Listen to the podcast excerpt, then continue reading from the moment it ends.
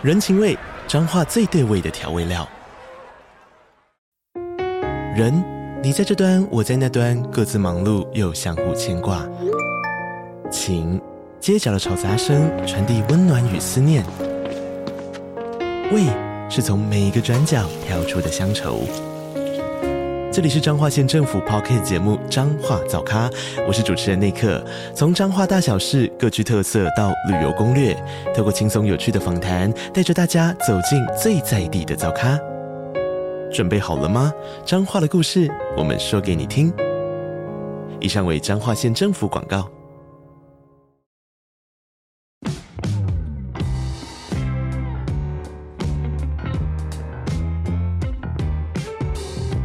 大家好，我是租宇的共同创办人 Sean，欢迎回到欧本豪斯。我们每周都会分享房地产新闻及房市热门议题，带领大家一起揭开房地产秘辛。通勤收听欧本豪斯，带你掌握一周房产新知。Hello，大家好，欢迎大家收听 Open House Open House，我是 Sean。Hello，大家好，我是 Open House 的企划小曼。那今天再次回到了房产周报时间，不知道听众最近有没有觉得我讲话怪怪的？因为我现在多带了一些牙套跟橡皮筋。哈，我都不知道哎、欸，我、哦、真的吗？我上次录的时候，我觉得讲话有点很卡，而且有点小小大舌头。哦，有趣。嗯，希望大家不要觉得很奇怪哈。那今天呃，我们准备了几则新闻。第一个是三百万租屋族有福了，租金拟改为特别扣除额。第二个是房东别怕，房客申请租金补贴不再担心被查税，这个是很常被讲的议题啊，跟我们自己在做社会住宅也有关联。第三个就是社会住宅，社宅成犯罪温床吗？五十六位住客犯案，仅六件解约。再来是价差三十八万，需要斡旋。首购族指控房仲诓骗十万斡旋金。最后一个是在讲这跟我息息相关的一个新闻，然后因为我之前就深陷其中，投资泰国度假酒店吸金将近四亿元。三名干部遭重判。好，首先是第一则新闻，它的标题是“三百万租屋族有福了，租金拟改为特别扣除额”。立法院财委会审查所得税法第十七条的修正案，聚焦在幼儿、长照还有租金扣除额三个议题。根据提案呢，租金将由列举扣除额改为特别扣除额，额度最高有可能提高到三十万。那一旦修法通过呢，全台湾有将近三百万的租屋族呢都可以受惠。那现行的房租支出呢是纳入列举扣除，每个申报户的扣除上限是十二万元。那这边就有两个版本，首先第一个是民进党的版本，他们是打算把房租改列为特别扣除额，那扣除的额度呢有维持十二万元，还有提高到十八万元的两种版本。那时代力量党团则是提案说把这个金额调高到三十万元。财政部也曾经研拟要把房租从列举扣除额转为特别扣除额，但认为特别扣除额都是因应政策目的。如果将房租支出改列为特别扣除额的话，属性会不对，也有可能会引起其他支出类比，所以之前才会主张说应该要审慎的考量。综合所得税它主要采取是标准扣除跟列举扣除的二选一，它逻辑很简单，就是我们常自己业务教育训也在讲，如果你有什么样的成本，请你列举给我嘛。那如果我觉得合理，我就扣掉。那如果你没有办法列举给我，那我就给你一个定额，你就扣那个就对了。所以这就是列举跟标准扣除额的差异。那列举扣除额呢，它是需要提供证据的啊，证明说我真的有这个支出。而标准扣除额是不需要单据，采一个定额扣除。那全台湾六百万户的申报租金报税的户里面，只有约百分之八。也就是五十七万户哈，采列举扣除，均为高所得族群。那一般薪资户大部分都是选择标准扣除，也就是说扣十二万就对了啦。相对的哈，如果特别扣除是列完了标准或列举扣除额之后，可再额外扣除的话，那一旦将租金改成特别扣除额，等于采标准扣除额的五百多万的报税户都能享有扣除额租金支出的好处，对租屋族都是好事。简单来说，就是希望更多人可以去申报这样子的一个扣除。那另外前面有讲到，因为现在是一年。年最高十二万，就是一个月一万的意思啦。可是其实我也觉得这个数字应该要调整，因为现在租金都涨了。你说像他们讲到提高到十八万。其实就是从一万调到一万五嘛，那甚至时代力量的意思应该是调到两万五的意思，就是一个月两万五啊，一年三十万这样子。那相关人士也有指出，就是说如果扣除额维持十二万元不变的话，且定有所谓的排付条款，和例如说高所得税率的不能申报，或是已申报购物借款利息不适用，其实现在就是了。原则上你只能选择申报租约的十二万，或是购物利息的一个抵税。两择一，因为政府的逻辑就是，哎、啊，你都有买房子，你干嘛要报这个租赁支出？那其实如果这样定定的话，出估相关的税损其实也不多啊，是这边是写到不到二十五亿元。好，再来是第二个新闻，它的标题是“房东别怕，房客申请租金补贴不必担心被查税”。立法院三读修正通过了住宅法部分条文修正案，明定租金补贴的资讯不得作为追溯综合所得税、地价税以及房屋税的依据，让这一些房东呢不用担心说，因为自己的租客去申请租补，他就会被查税。那此外，他也为了要鼓励屋主成为公益出租人，会给予每间房屋每个月最高一万五的综合所得税的免税额，还有房屋税啊跟地价税都可以比照自住税率的优惠。那内政部长林佑昌就表示说，为了要让房东放心的出租，然后房客可以安心的承租，这是修法明定公益出租人的租赁契约资料不得作为租赁所得、房屋税还有地价税的查核依据。那他的目的就是希望说有更多的屋主去成为公益出租人，然后也让更多人可以去申请租金补贴，然后就可以照顾更多的弱势族群。那还有一个是为了要解决台湾少子化的问题，这次修法呢也有同时减轻了育儿家庭的租屋负担，它放宽了政府住宅协助措施的经济或是社会的弱势资格，从原本你必须要育有三个以上的未成年子女调整成两个，所以就也扩大了政府的扶持范围。那依照内政部不动产资讯平台的解释，公益出租人呢，也就是房东，指的就是住宅所有权人，将住宅出租给符合租金补贴申请资格的人，也就是租客。那立法院这一次的修法呢，也增定说，如果你把房子出租给社会福利团体，并且这个社会福利团体呢，将这个房子再转租给符合租补申请的资格者的话，那你这样也算是公益出租人。我今天补充一下最后这边哦，因为我们上一集有讲到，如果房东是，譬如说我租给小曼，我是屋主，我租给小曼，小曼你在。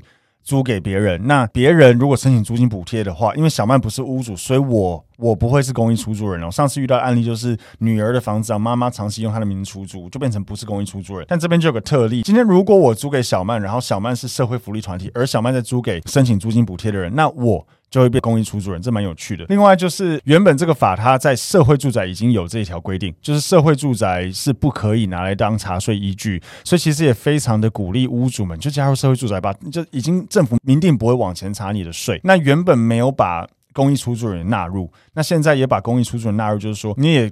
放心的给人家申请租金补贴，好，其实也不会造成你前面会被追税。不过有两个点，第一个，你都已经让房客申请租金补贴，其实如果去稍微比较一下，就会知道你去加入社会住宅会更优惠，你的税会更优惠，然后你可以领更多补助，然后你给人家服务完全免费啊。那租金补贴就是你自己要出租等等，就没有这些优惠，也没有这些补助。另外就是这边有个 bug，假设房客去申请租金补贴而没有过关的话。我认为其实还是会被追税的，因为我们之前屋主就有遇到房客最后一年去申请租补，而且还没过，那其实他就被追了三年的租金所得。哦，我觉得大家如果想知道自己有没有符合租补的资格的话，其实，在那个。内政部三百亿的那个租金补贴的网站上面，它就有一个试算的网站，然后我觉得那其实蛮好，就是那个网站操作起来非常非常容易，所以大家就可以，你就输入你的呃你在哪一个区域，你名下有没有不动产，然后你的月薪大概是多少钱，就可以知道你自己有没有符合这个资格。好，再来是第三个新闻，它的标题是“社宅变成犯罪温床吗？五十六位住客犯案，只有六件被解约”。那这个新闻是这样的，就是呢。在某一个社宅呢，有很多家长向一位议员澄清，表示说，这个社宅里面呢，有一个高中男学生，常利用公共区域诱骗小男童到住家猥亵，甚至性侵。那小男童的家长提起告诉之后，就要求社宅的主管机关要针对像这样子的不法住户解约。可是呢，到这一步才发现说，原来社会安全网根本没有通报，然后市府也一直没有去处理后续要解约的事情。那这个议员呢，就调阅数据之后发现说，从民国一百零九年到现在，台北市的社宅总共有五十六位租客在这段期间内有犯案，包括性侵、猥亵、诈欺、吸毒等等。可是呢，竟然只有六件有解约的记录。但是在社宅的规范呢，明明就有明确规定说，只要住客有妨害公共安全的不法行为。为包含酗酒、斗殴、闹事、聚赌、毒品、妨碍风化。猥亵、窃盗等等，就必须强制退租。所以这个议员就要求台北市府必须要马上把社宅管理纳入社会安全网，避免这个社宅变成犯罪的温床。那秘书长就有表示说，社宅的治安案件通报上确实是有一点问题。那之后他们也会要求社会局还有管理社宅的这个部门呢，要尽快通报好。如果有需要强制处分的话呢，会有都发局去执行，也会强化未来相关的 SOP。我看到这个新闻，我实在是觉得，嗯。先讲比较客观的部分了。社宅规范说，确实住客有这些行为应该要解约的话，那确实是有没有做好的地方。但我觉得比较不喜欢的是在于说，把社会住宅再次贴上标签。对啊，你知道，其实这个新闻我已经非常委婉的去讲，这个议员的立场是他直接觉得说，社宅就是犯罪的温床，他觉得社宅就是养这一些犯罪者的地方。我想说，这些事情有可能发生在每个社区，也有可能发生在你家，欸。哎，对，基本上你任何出租行为都有可能会遇到房客。我们真的就有遇过房客是通缉犯，还好我们在租给他，就是他已经付定金了，然后我们想说还是做更多查验的义务，发现说靠腰他是一个通缉犯，然后我们那时候就跟他讲啊，不好意思，因为什么原因没办法租给你。但就是我想讲的是，任何住的地方都有可能会这样。那你现在变成是把社会住宅贴上个标签，那说真的，政府盖社宅，不管是征收土地也好，或是在地方的民意已经推行不易了。那你现在如果再贴这个标签，只会让政府盖社宅会变得更困难。然后再来就是我们公司自己也有做所谓的社会住宅包租代管，一样我们常常遇到屋主会质疑说会不会房客品质会有问题，诸如此类。可是我们之前有讲过嘛。不要把社会住宅贴上一个老残穷标签。确实，社会住宅是有一定的比例是需要租给社会或经济弱势，但是社会经济弱势不代表他会破坏你的房子，也不代表他会欠缴租金。我们也遇过经济状况很好的房客，在其他部分是很不 OK 的。所以我非常非常希望不要再给社会住宅这四个字贴上这样的标签。不管是政府难做事，或是我们业者在推社会住宅会变得很难做事。哦，所以我觉得可以理性的去检核，说，哎，你们在通报上面没做好，我觉得这没有关系。可是，不管是议员也好，或是记者，把这个标题写着耸动，只会让社会住宅再次的被贴上一个不好的标签了，很讨厌。接下来，我们来进一段广告，房东的小确幸来喽。加入租玉的社会住宅包租代管，让我们免费替你管理房屋，还能享有税金减免及修缮补助。想了解更多资讯，欢迎点击 Podcast 下方的资讯栏，加入租玉 Line 官方账号哦。好，再来是第四则新闻，它的标题是价差三十八万需要斡旋吗？首购族指控房仲诓骗十万斡旋金。这个新闻是这样子的，就是说高雄呢有一个首购族，他想要去买房子，这个房子的开价是一千三百八十八万元，就房仲就建议他说直接开价到一千三百五十万元会比较好谈。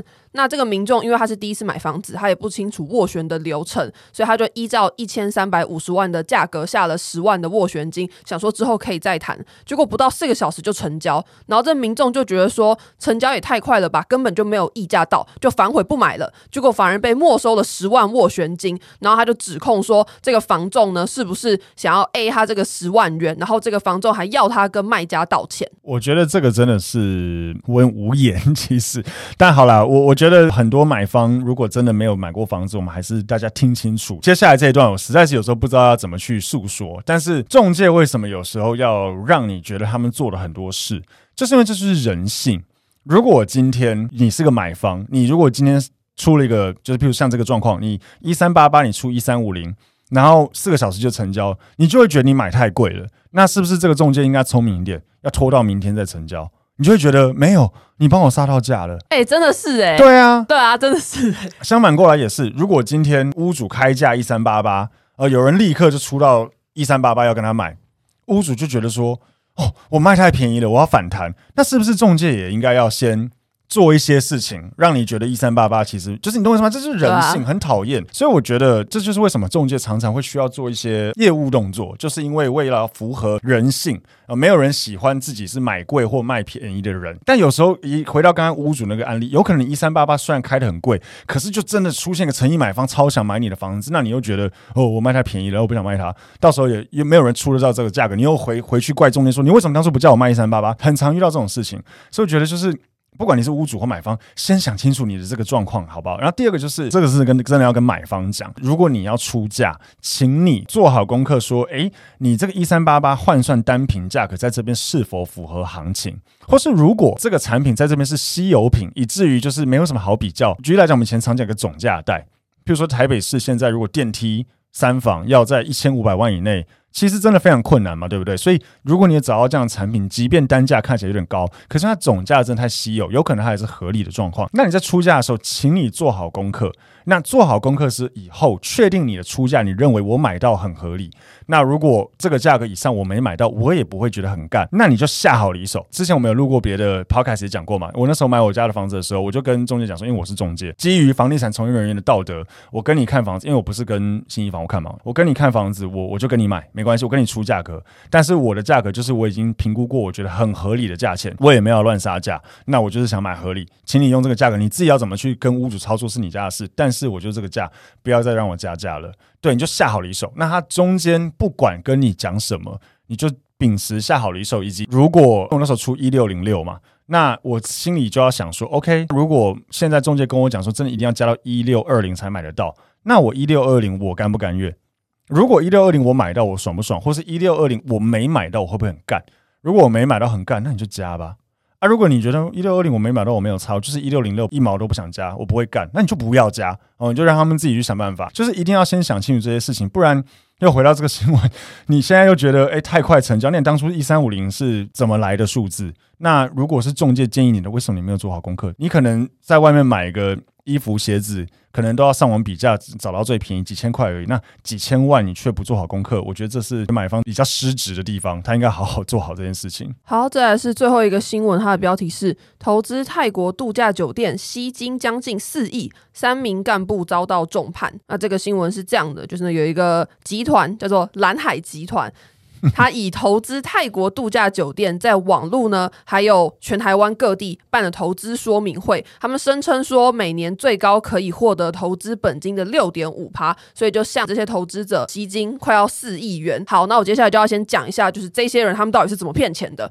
他们从二零一六年的九月开始呢，就会对外以他们公司蓝海集团的名义，利用网络文宣，在全台湾办很多说明会啊、参会啊，然后还会拉人组团到泰国的曼谷去现遍地考察，或者他们会用业务员销售等等的方式推广他们在泰国曼谷湄南湾景酒店会所一个简称为 HVR 的投资专案。那这个集团就会声称说，民众投资一百万泰铢呢，就可以向泰国蓝海公司租赁湄南湾会所的一个单位的房子，然后呢，会再将这间房子由泰国当地的饭店经营业者去代管。那投资期间可以分为六年期或是十二年期，每年最高可以获得投资本金的四趴到。六点五趴之间的报酬，更号称说期满可还本。可是呢，这个集团呢，只有付给投资人第一年的利息，他们就没有钱再继续付了。之后民众收不到钱就去报案，那减掉就去调查，调查之后就发现说，这一间公司呢，涉嫌违法吸金，高达五亿两百万元泰铢，大概就是新台币的四亿五千九百七十三万元，所以就把这些人全部抓起来。这件事情我忘记，我印象中我之前应该有分享过。呃，我在开公司之前，我有做过海外房地产，就在这间公司。哦，你那时候没有讲是这一间，但你有说你有好像什么什么做过什么的。哦，那可能是因为还在没有没有确定的新闻出来，我不太敢讲。对对对，就是因为我会认识国际超级房仲，也是因为这个原因哦。我们那时候都在同个公司，我记得他也有分享过这个案例。是到我在公司的后期的时候，才开始有这个案件出来。那我简单说，他的逻辑那时候是他把一个泰国的烂尾楼包下来之后，他想要把它改造成饭店。那改造成饭店之后，他想要再把这个饭店有点像那个不动产债券化的方式，就是用 REITs 的方式去类似分单位，然后让你可以去购买这个使用权，或是我们讲租赁权啦。然后你可以每年有一个投资报酬率，保证回酬四到六趴不等。然后他这个案件有非常非常多有问题的地方。其实那个时候我记得我人，因为我都有参加过说明会，而且我还会上台讲，可是我都不讲这个案件。我那时候坚持我不想讲这个案件，因为我觉得这个案件一定会有问题。那时候我们其实内部很多同事也都觉得，那为什么一定会有问题？是因为那个时候我有看过他的估算的财务报表，他就估算说，诶，这个饭店是可以如何赚钱。他有几个非常有问题的数字，第一个。他认为他一个晚上可以卖好像三千多块台币一个晚上。那我不知道听众有没有常常去泰国的人知道，泰国是观光大国嘛，所以确实观光客很多。可是也因为这样，所以泰国超级多四星级、五星级酒店，而且都在很市中心的地方，捷运站附近。然后一个晚上可能也就两三千。那 HVR 这个案件，它的位置在一个非常呃鸟的地方，没关系，因为是泰国，所以我们可以骂很鸟的地方。啊，它在一个很……可是我本来想要举例在台北的哪里？哦，哇，哦，反正就是一个位置不太好的地方，就对。以投资的角度来说，位置非常不好的地方，okay, 对，嗯、非常不市中心。嗯、那谁会去住？而且还不是全新盖的啊，它是一个烂尾楼，再加上没有五星级加持，然后又要卖跟人家五星级地点好的价格一样，这已经超不合理。第一个不合理，第二个不合理，他抓常年的满房率要九成，这也非常困难。对，所以这两件事情，我那时候就觉得说，哇靠！然后第三个就是，记得那个时候当地的一平换算一台平台币的行情，好像大概在二十几万吧。但是它一个十平的一个房子，它其实用一千两百万去包装。嗯，所以一瓶是一百二十万，嗯，对，那我记得是还是还是十二瓶一，我反正就一瓶要买一百，要买一瓶一百二就对了，就是远比行情贵大概五倍左右，非常的不合理。最后一个有问题的地方是，因为它都是买租赁权，所以你也没有实际产权，等于说你看你一个房间就可以卖给十二个租赁权的所有权人，那你总共有几间房间，会有多少人投？那那个时候我就一直跟同事讲说，哎，你这个未来就是可能需要面对，如果这个东西倒掉，你要面对数十个投资人血本无归，你要被追杀，你真的要做这件事吗？我真的不敢。那其实那时候还是有同事有在卖，然后果然后来就出事了。所以其实我也非常非常推荐。呃，我记得呃，国际超级房中有讲过，我也认同，就是海外房产真的不要乱买，你真的要看清楚。再者，那种什么保证回酬或是保证买回，通常这种都有一点问题。哦，所以真的建议不要去碰。反正那个时候我就觉得会出问题，所以我我一件都没有。还好你退了。对，还好我退。我其 实在他公司出事情之前就离职了。那后来就听，当然听到非常多风风雨雨啊，然后一狗票人全部都离职。对，那中那时候有有一些同事有卖这个案子的，我我坦白讲，我不确定后来他们怎么样。你们有同事自己有买吗？我忘记了，好像没有吧，哦、我忘了。嗯。那接下来呢，就进到我们的哎呦我的房时间。本周要询问的是 Tim，让你感到最哎呦的房子、房客或是屋主是？哦，这礼拜有遇到一个很有趣的事情，嗯，是我们管理的分租套房，我们同事都会去巡逻嘛，每个月会去巡一下。它是一个公寓的四楼，然后楼上有顶楼加盖，那顶加的部分是屋主租给自己的朋友。所以我们并没有管顶家，我们管楼下四楼的部分。然后同事去巡的时候，在一楼的大门口被贴了一张什么建管处违规检举顶楼加盖等等的公文，是已经要爆拆了吗？对啊，他为什么？他就写说，请联络什么呃爆拆小队的谁谁谁这样。然后我们就哇靠，爆炸哎、欸！然后马上就跟屋主讲说，哎、欸。寄来一张这个，屋主也傻爆眼，屋主人在美国，那怎么办？他没有办法处理啊。然后我们就想说，奇怪，因为那个房子的顶家，他并没有近期装潢整理过，他是寄存违建，他是绝对寄存违建，哦、而且外观最近也都完全没有整修或干嘛的。忽然就来了一张这个单子，他是政治人物是不是？也不是，对，也不是政治人物，就是超级莫名的。结果后来我们想了老半天，就。没有用嘛，打电话去问，我打建管处没有人接，建管处承办没有人接，但他下方有那个联系拆除大队谁谁谁，然后我就打那个电话，他说哦没有，这个是那个消防设备要检查，所以你们没让我们进去，我们就来这个文，你只要补一个外观照片跟室内走廊有安装烟雾侦测器，然后拍照给我寄 email 给我就好了。哦，所以他是拿这个骗人让你很害怕，让屋主很害怕，好吧？其实那个。虽然我们替他担心了，但那个房子也不是我们在管，楼上的房客也不是我们在管了。对啊，那这样子怎么办呢？啊？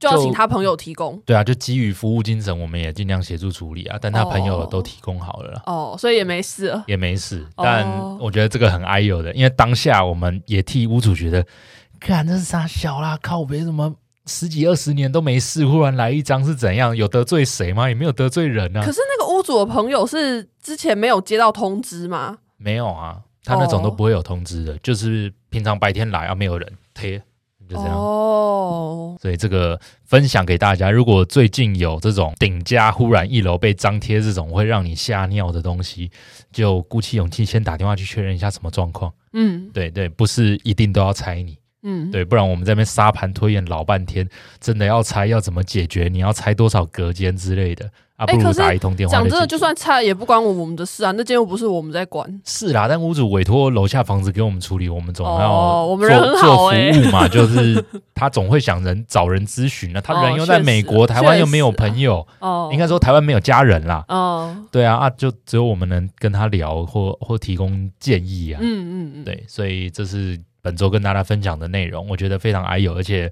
我觉得蛮值得收起来当做一个经验。好，那以上呢就是今天的房产周报，感谢大家的收听。我们的节目每周一都会更新房地产相关的新闻，让大家掌握一周的房产大小事。每周四呢更新的内容会是网络上的热门议题讨论，或是我们会找房产相关的人员做访谈。